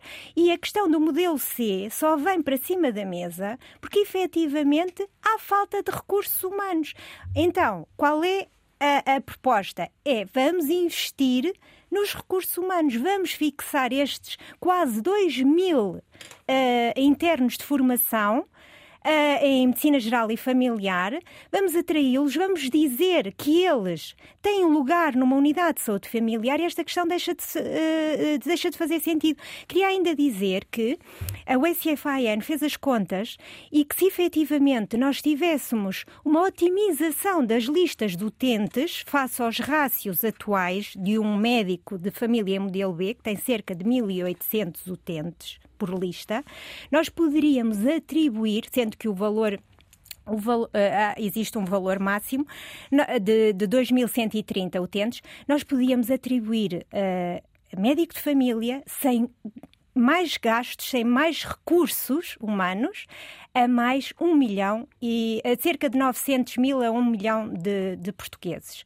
Portanto, está a ver que a questão aqui é central, é uma aposta nos recursos humanos, fixar os médicos que formamos, como já disse, nós, o SFs, formamos muitos médicos e depois, infelizmente, vemos-los irem à procura, não digo partir nem abandonar o SNS, eles vão efetivamente à procura de melhores condições de vida. Hum. É, é também a falta de recursos que justifica uh, o não atendimento das chamadas. Uh, ah, de, de, de, das chamadas, das chamadas é, telefónicas. Diria que sim, porque uh, eu, eu, já, já referi aqui que falamos só dos médicos, mas, ou tendencialmente uh, falamos da falta de médicos, mas a questão de. de também temos falta de, de, secretários clínicos. E isso é uma realidade, porque um, temos muitos secretários clínicos licenciados que, eh, eh, não sei se tem noção, mas um secretário clínico ganha apenas mais 4 euros do que o ordenado mínimo.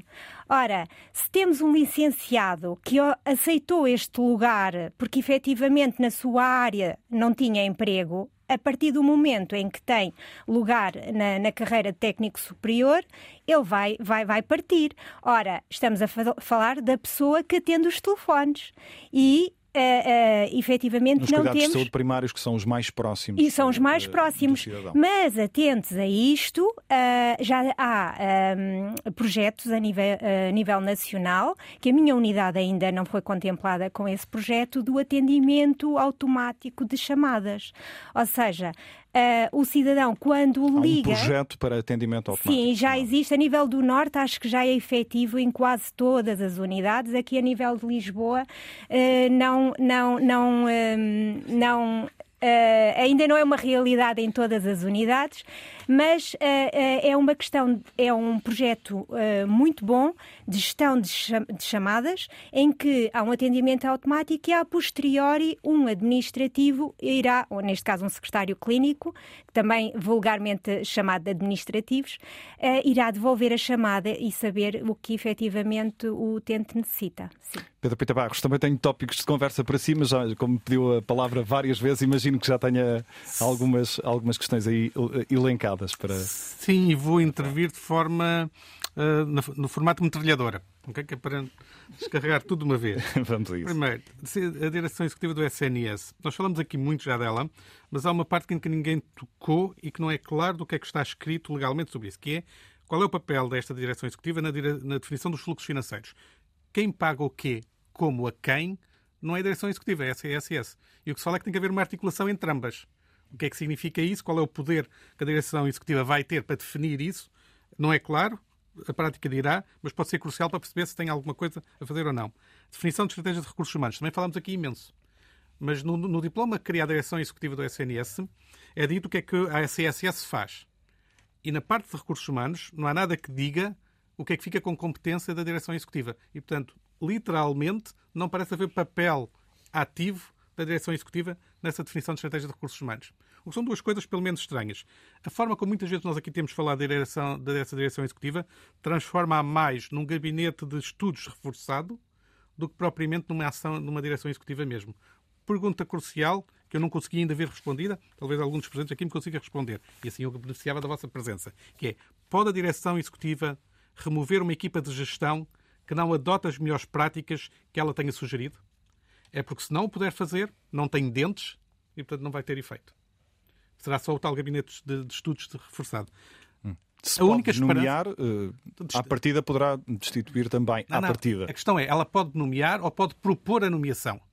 A partida propõe. A partida propõe e, portanto, a nomeação, não, a nomeação não continua a ser no âmbito do, do, Ministério da Saúde e do Ministério das Finanças. Pode, e, portanto. É, pode propor a saída, certamente. O que, não, o que não garante, o que significa que não tem verdadeiro poder. Sim. Não tem verdadeiro poder.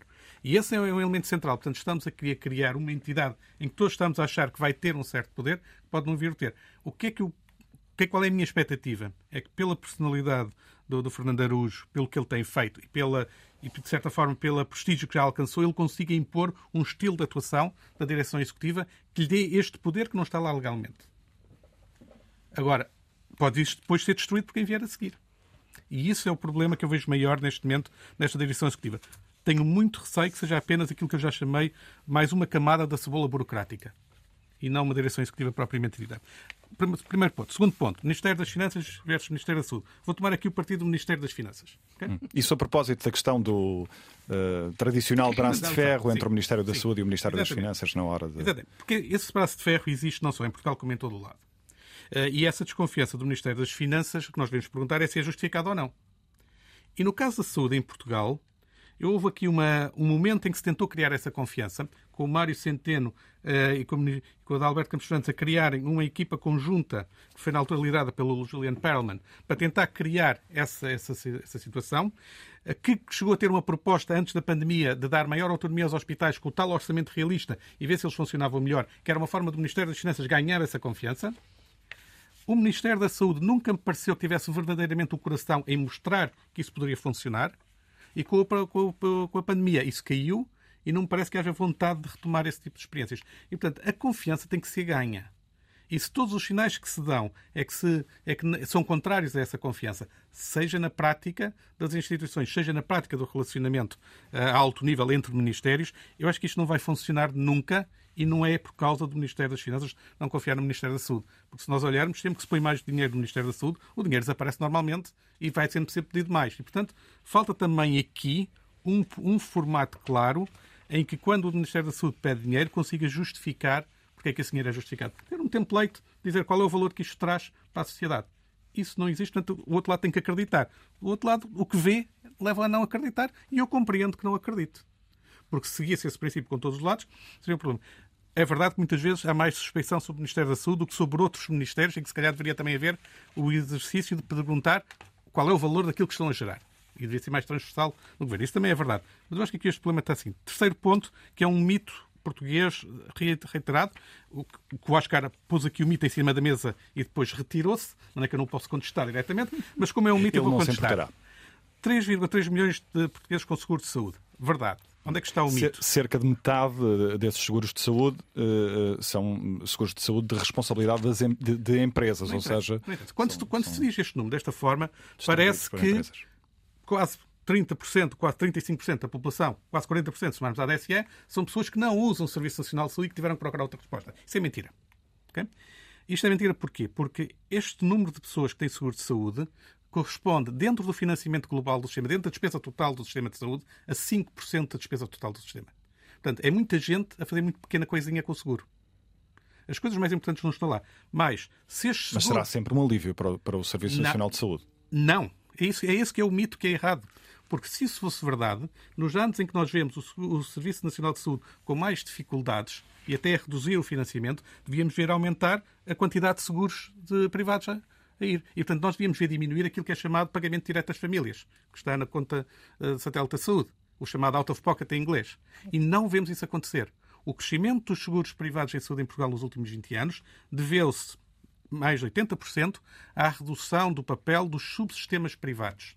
E, portanto, são as grandes companhias que tinham sistemas próprios assistenciais que reduziram o seu papel e que transformaram em seguro de saúde comercial, utilizando as redes de, de prestadores, para substituir aquilo que elas faziam diretamente. Mas, em teoria, uma consulta a mais no privado não é uma consulta a menos no, no Serviço Nacional de Saúde? Não, pode ser apenas uma consulta a mais sem nenhum efeito. Vamos a essa parte do mito também.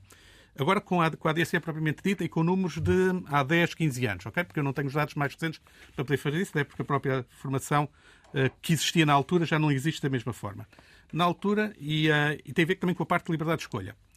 Nós temos um sistema de saúde que se baseia na ideia do médico de família como elemento central. Acho que toda a gente concordará com isso.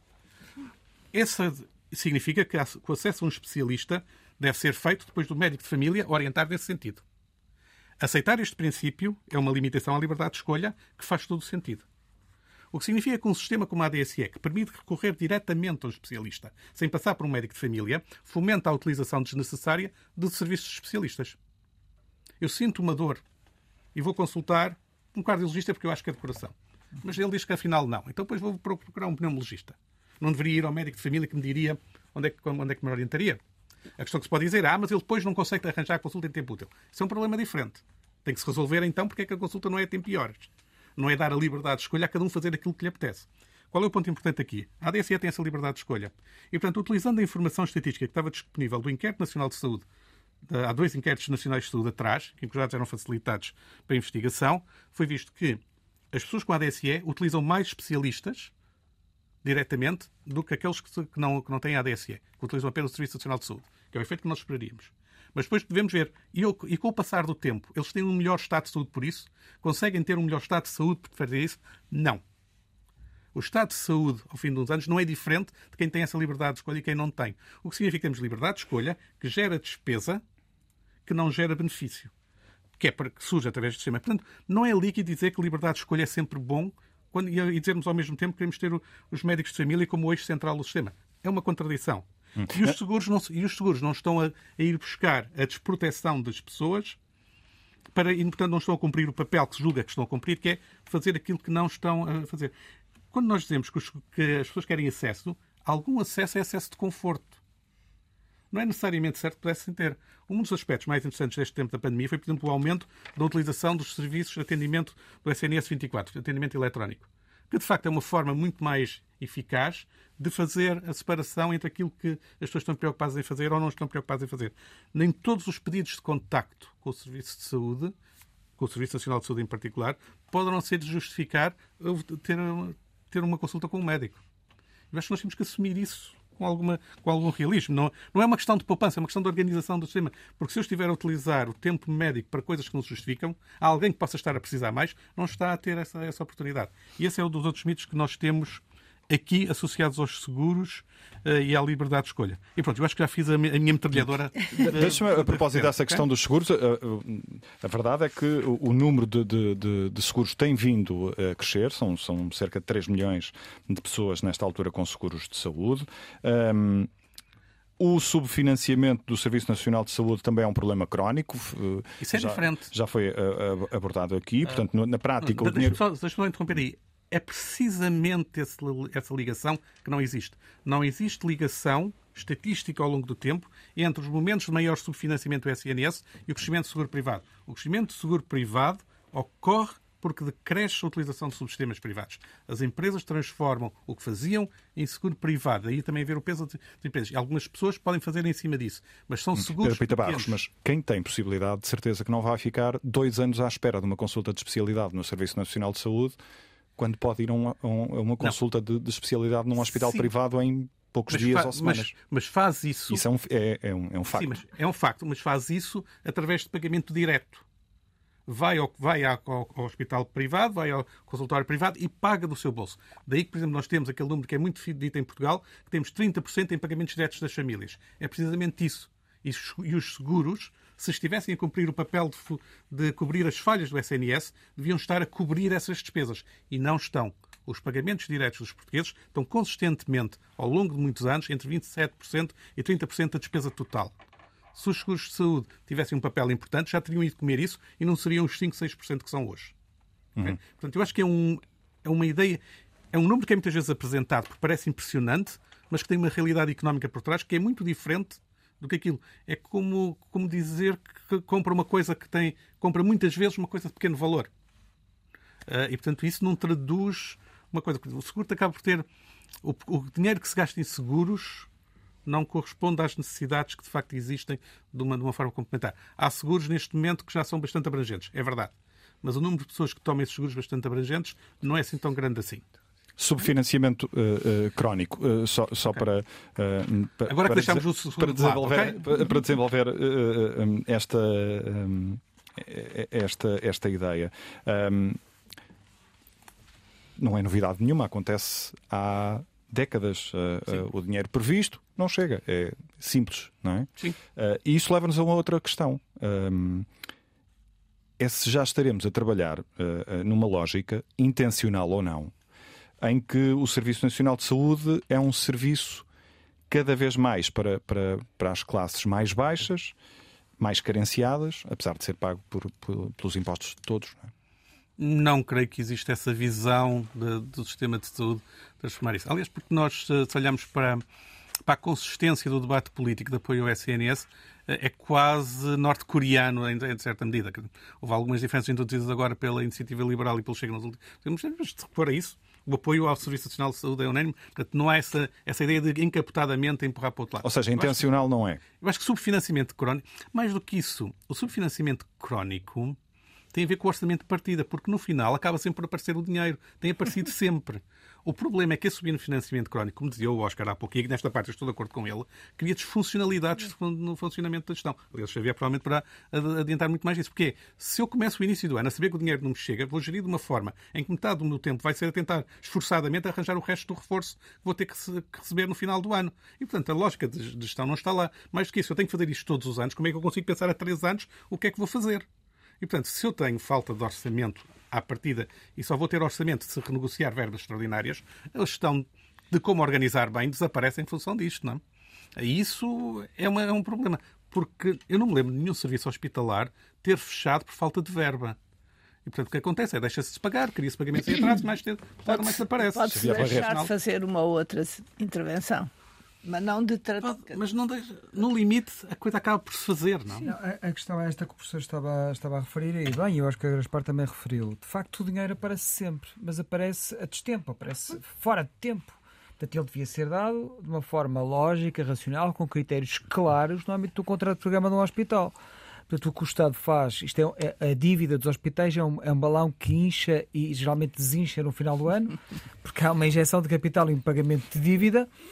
Uh, portanto, reduz e depois, e depois volta a subir, porque aí sim eu acredito que intencionalmente uh, a Ministério das Finanças percebe que vai ser preciso mais dinheiro, uh, mas intencionalmente não o coloca nos hospitais. Eu acredito que existe, existe aqui alguma ideia de que manter os hospitais numa escassez financeira possa de alguma forma concorrer para eles serem mais eficientes. Portanto, aquela velha ideia de que se não tiverem dinheiro não gastam e, portanto, tendem a ser mais poupados. Na verdade, isto é altamente contraproducente para a gestão. Portanto, não ter dinheiro para fazer investimentos, falámos há bocadinho de taques, taques ou ressonâncias, ou, ou que seja de equipamentos pesados. Se eu tenho uma máquina, por exemplo, que consegue fazer exames mais rapidamente, consegue dar melhores resultados, e consegue melhores níveis de produtividade e se, se fizer a conta e perceber que esta máquina tem um, consegue pagar-se, tem um payback a 5 anos, obviamente que eu devo investir nesse equipamento. Se eu não tiver o dinheiro, naturalmente não o vou fazer eu continuar a trabalhar mal. E provavelmente o utente não espera um ano pelo exame. Com, com certeza. E, portanto, a, a, questão é esta. Uh, isto acontece todos os anos. E aí eu acho que intencionalmente, como foi dito, uh, em 2022 o orçamento foi feito à partida com um déficit de mil milhões de euros. Este déficit de mil milhões de euros está na conta dos hospitais atualmente. Está a acumular-se na conta dos hospitais. E repare que quando nós olhamos para as dezenas de hospitais do SNS, mesmo para os mais eficientes, para os do Norte, como dizia há bocado, todos eles têm resultados negativos neste momento. Nem sempre foi assim. Houve períodos, há 10, 15 anos, ou mais, quando eu comecei a trabalhar no meu hospital, por exemplo, o meu hospital teve vários exercícios com resultados positivos. Neste momento não tem. Há vários anos. Portanto, mesmo os hospitais tidos como mais eficientes, neste momento, com este nível de financiamento, não conseguem ter resultados positivos. Isto, para mim, uh, quer dizer, podíamos ter aqui uma, uma distribuição em que partes dos hospitais tinham bons resultados, parte tinham maus, os outros estavam no meio. Uh, neste momento estão todos mal, estão, todos com resultados negativos. Uh, eu concorro claramente para a ideia de que temos um subfinanciamento que é crónico. Deixe-me só referir aqui mais dois ou três pontos. A questão das finanças, uh, porque o professor Pita Barros se, se, se, colocou aqui como defensor do Ministério das Finanças. E, o Ministério das Finanças aprova o plano de atividades e orçamento dos hospitais. E a pergunta que eu me coloco muitas vezes é quem é que nas finanças com conhecimento técnico? Com conhecimento técnico, consegue ler um plano de atividades e orçamento de um hospital e o consegue perceber e o consegue aprovar. Quer dizer, porque uh, se, se, se, estão lá especialistas em saúde que conseguem perceber aquilo que está a ser proposto em termos de percursos clínicos, de novas respostas, etc., essa pessoa se calhar deveria estar no Ministério da Saúde, não, não nas finanças. E, portanto, eu não sei. À partida, a decisão deve ser tomada por quem tem mais informação para tomar, para tomar a melhor decisão. E, portanto, eu não consigo perceber, de facto, porque é que este tipo de instrumentos, que são estratégicos, que são centrais na governação da saúde em Portugal, está assediado nas finanças. Há modelos em que não é assim. Na Inglaterra, por exemplo, que tem um modelo de direção executiva, o envolvimento das finanças termina na definição do envelope financeiro que vai ser atribuído à saúde.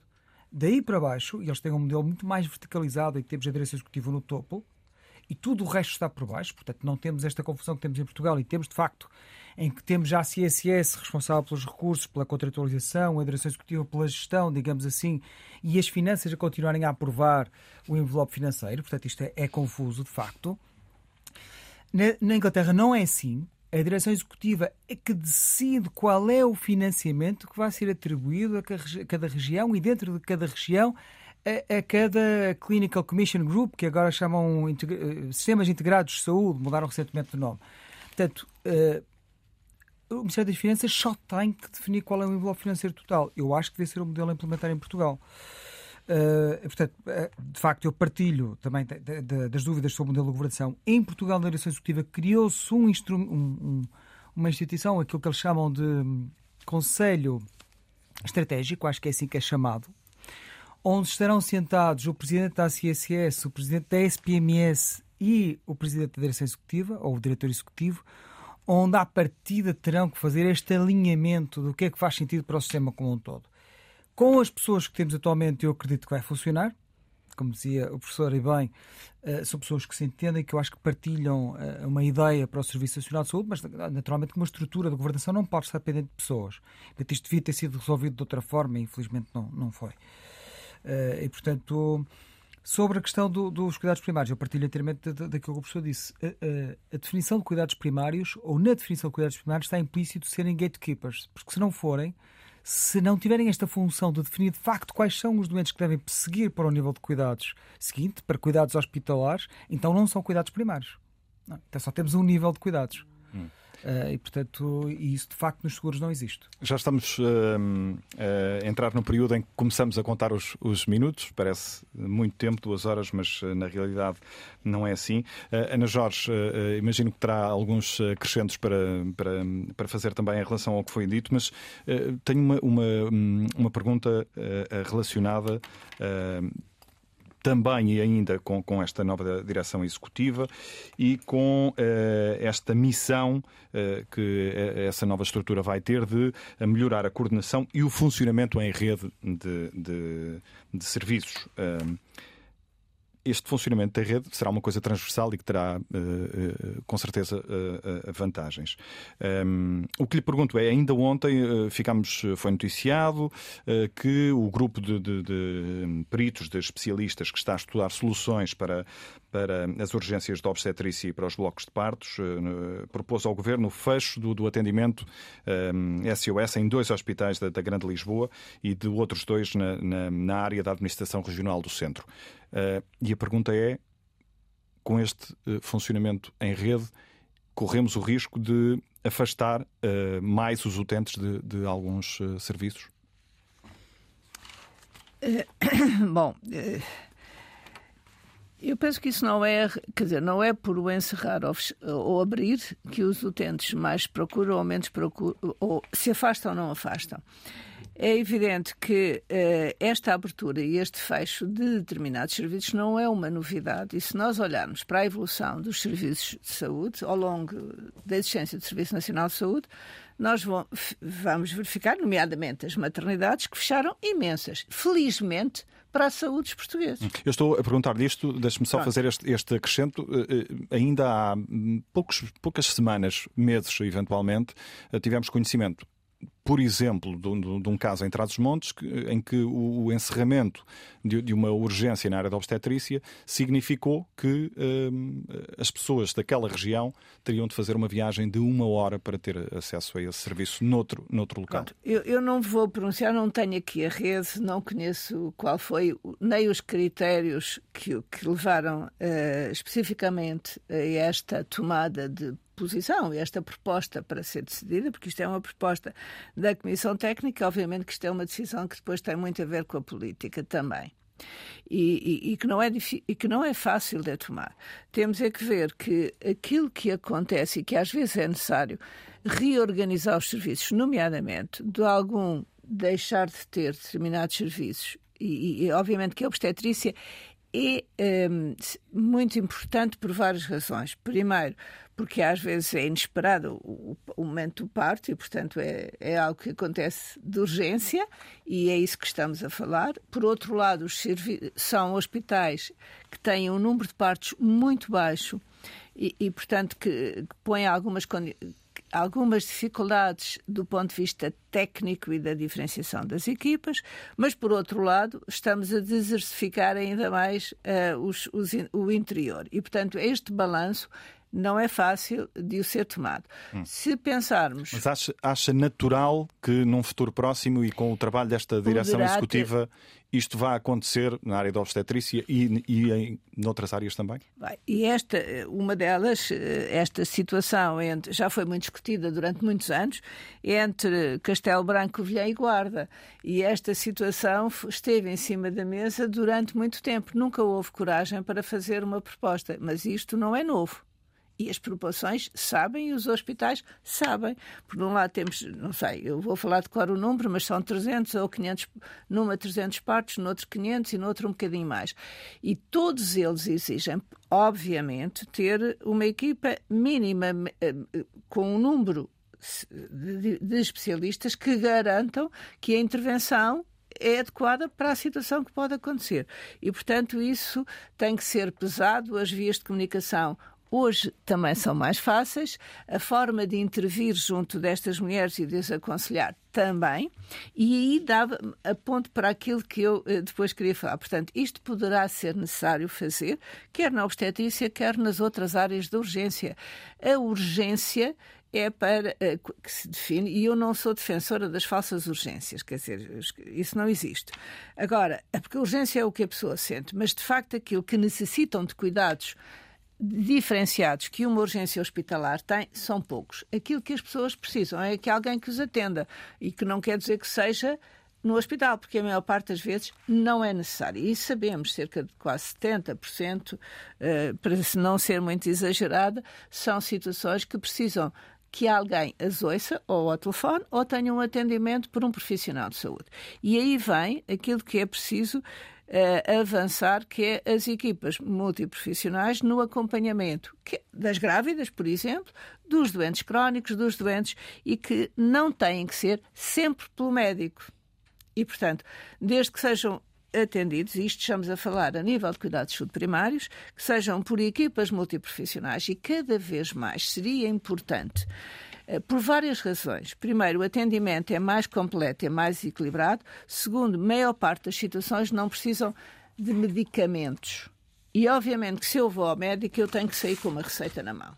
Não há nenhum utente que não saia do médico. Se o médico não lhe passar qualquer coisa por escrito, não foi consultado. Se eu for a um enfermeiro, a um terapeuta ou outro profissional, eu tenho uma avaliação do meu estado, faço as minhas indicações e consigo sair lá bem. E se trabalharmos estas pessoas todas, estes profissionais, obviamente tem que ter um médico que faz a coordenação, ou pelo menos é o médico da equipa, que discutem as situações, poderemos ter melhores cuidados, população mais satisfeita, com melhores acessos a cuidados de saúde e que vai ao médico quando é necessário. Isto é, eu estou perfeitamente de acordo com o, o, o gatekeeper, portanto, os cuidados de saúde primários são o, o, a barreira não, não é uma barreira no sentido de impedir, é de, de, dar encaminhamento sempre que é necessário e não quando não é necessário.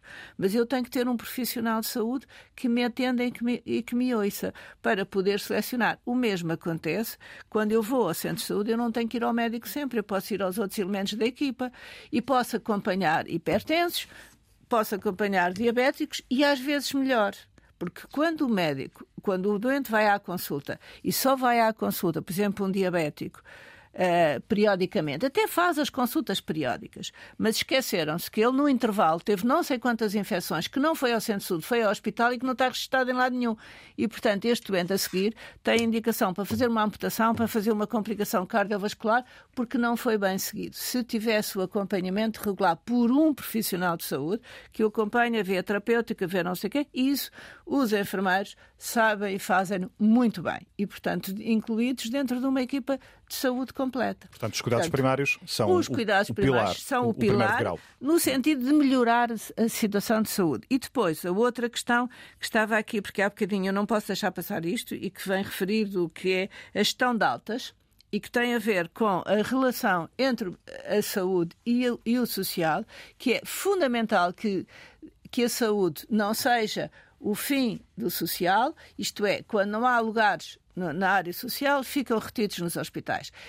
Acontece menos, menos um pouco, mas é preciso rever que a nossa população é cada vez mais idosa e que os lares, da forma como estão, não, não respondem àquilo que são as necessidades para a grande dependência do, do, dos doentes. E que os cuidados... Sempre o cenário é ainda menos eh, animador a, eh, a médio prazo. É, e portanto é preciso. Não, não, mas isto tem a ver com a gestão hospitalar porque esta é uma cadeia em que eu tenho que dar alta, aos, porque já não precisam de cuidados hospitalares, podem ser uh, cuidados noutros níveis e que os mais velhos têm que, também muitas vezes não têm capacidade, ou melhor, não têm potencial de reabilitação, precisam de ser bem cuidados, precisam de cuidados de saúde, mas podem estar numa situação residencial com mais apoio de saúde. E isso não existe a nível do, do, sistema público.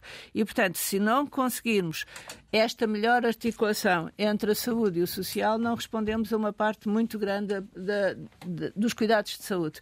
Penso que estamos a chegar ao fim. Estamos. Isabel Gonçalves, vou, vou terminar consigo e com esta ideia da importância do, do, dos cuidados de saúde Fundamental. Tenho pena que não... como, como, pilar, não é? Tenho pena que não tenhamos mais uma hora, porque a doutora Ana Jorge tocou aqui no nos tópicos que eh, eu Uh, uh, uh, tencionava tocar, mas por falta de tempo não, não, não, não estava a chegar lá e ela tocou na, na, na questão do, do, enfermeiro, do aumento de competências, da, da rentabiliza, rentabilização do conhecimento que o enfermeiro tem.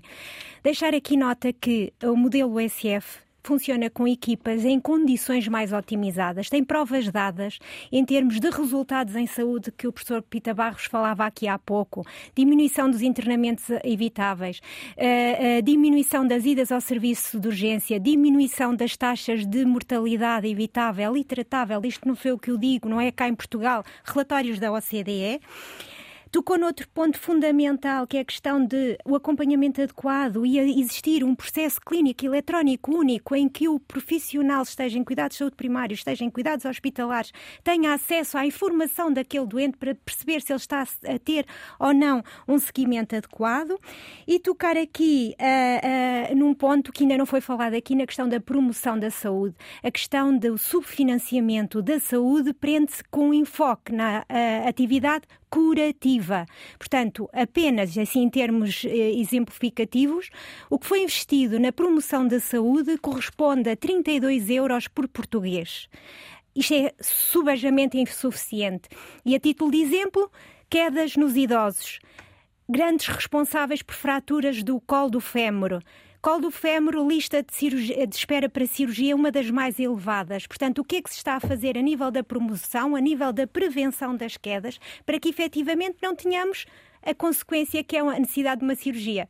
Fechamos e muito obrigada. Ideia. Isabel Gonçalves, eh, Ana Jorge, Xavier Barreto, Pedro Pita Barros e Oscar Gaspar, que nos eh, deixou mais cedo. Obrigado a todos. Chegamos ao fim do Consulta Pública de hoje. Cuidado técnico de Jorge Almeida, produção de Ana Sofia Freitas. Voltamos de hoje a 15 dias.